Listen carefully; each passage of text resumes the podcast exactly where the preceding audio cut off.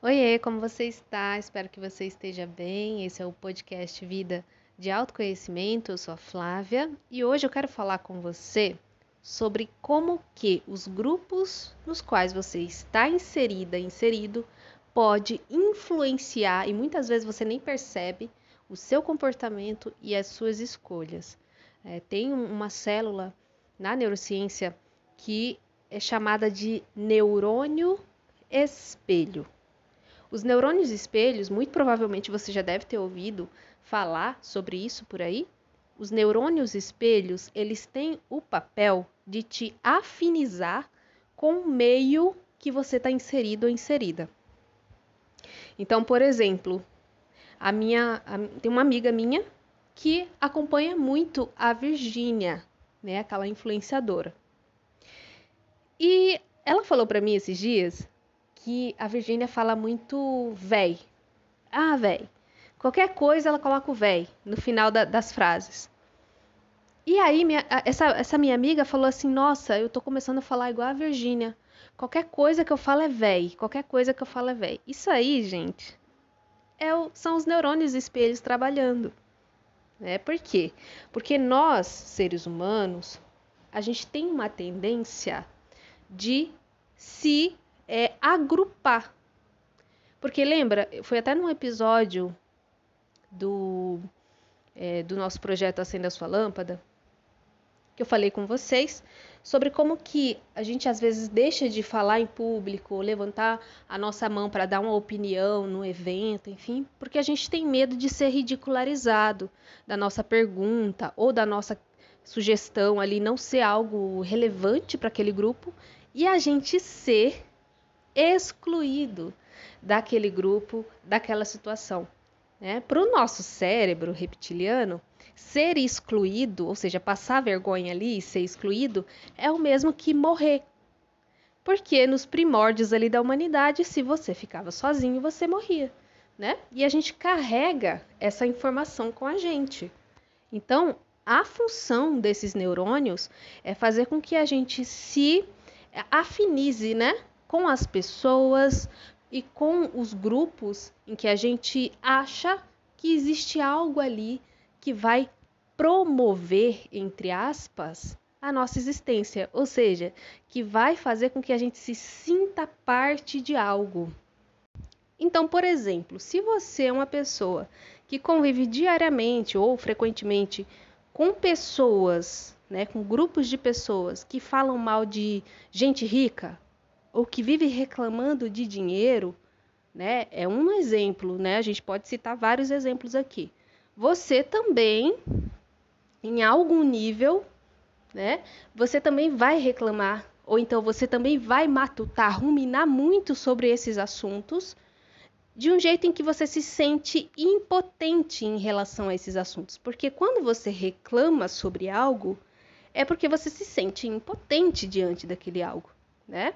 Então, se você convive com pessoas, como aqui no nosso exemplo, que reclamam muito de dinheiro, você também tem uma tendência muito grande de reclamar muito de dinheiro, né? E, e os grupos de pessoas que eu falo, que você está inserido, não é só amigos, mas pessoas ali do seu cotidiano, que vivem dentro da mesma casa que você, né? Mesmo que você não, não tenha condições de se retirar desses grupos, né? Como a família, como a casa que você viva, mas quando você tem consciência desses neurônios, você começa a reparar melhor a maneira que você replica o comportamento dessas pessoas. E isso se aplica também a pessoas que você segue nas redes sociais, por exemplo.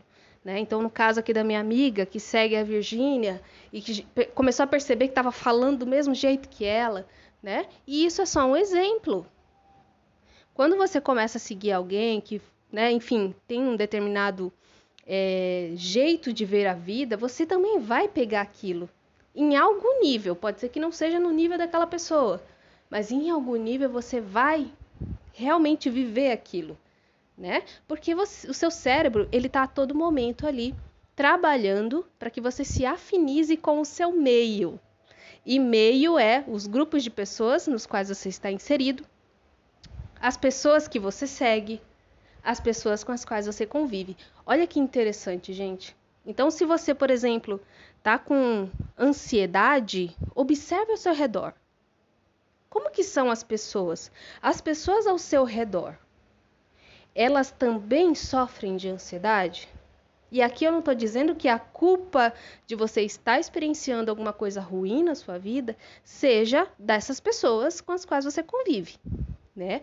Não é assim que funciona, até porque cada um tem a sua autorresponsabilidade, mesmo que não queira assumi-la, né? O que eu quero dizer aqui é que você está a todo momento sendo influenciada, influenciado a se afinizar com esses grupos. E aí, se você já tem uma tendência a ter, a ser ansiosa, ansioso, você já vai entrar no quadro de ansiedade mais intenso se você conviver com gente que está todo momento ali afobado, agoniado com a vida. Então, é, é importante ter esse conhecimento para que você saiba, né? E escolha conscientemente, conscientemente, conscientemente, conscientemente os grupos que você quer fazer parte. O que, que eu, Flávia, faço quando eu percebo que em algum momento eu não posso me retirar de algum ambiente que eu perceba ali uma, uma influência tóxica para um estado já que eu tenho uma predisposição, né? Por exemplo, viver num ambiente onde as pessoas são extremamente ansiosas né? E eu já ter essa predisposição a estar em quadros de ansiedade. Eu começo a colocar no meu ambiente, eu comecei a fazer isso, comecei a colocar no meu ambiente é, coisas que me ajudam a lembrar que eu não preciso entrar na vibe dessas pessoas. Então, por exemplo, eu, eu adoro ler sobre budismo, né? Eu adoro ler sobre é, mentalidade. Então, o que, que eu faço? Eu coloco os meus livros num, num lugar muito visível para que eu sempre bata o meu olho neles, né? Eu vejo aqueles títulos, né? É, os livros budistas aí, a gente bate o olho e a gente já sente uma paz. E isso acontece inconscientemente, porque a gente começa a ficar com um olhar viciado, né? Então, bato o olho ali, eu já começo a perceber que eu não estou tão alinhada com aquele ambiente, naquele mesmo estado em que aquelas pessoas ali que eu estou vivendo naquele momento da minha vida estão, né? Então, é, fones de ouvido, né? Se eu vejo que a pessoa começou a falar mal de alguém ali, o que, que eu faço? Eu já pego meus fones de ouvido, vou fazer alguma coisa. Ai, Flávia, mas isso é fugir da realidade. Isso aí é fantasiar. Não, gente, olha só.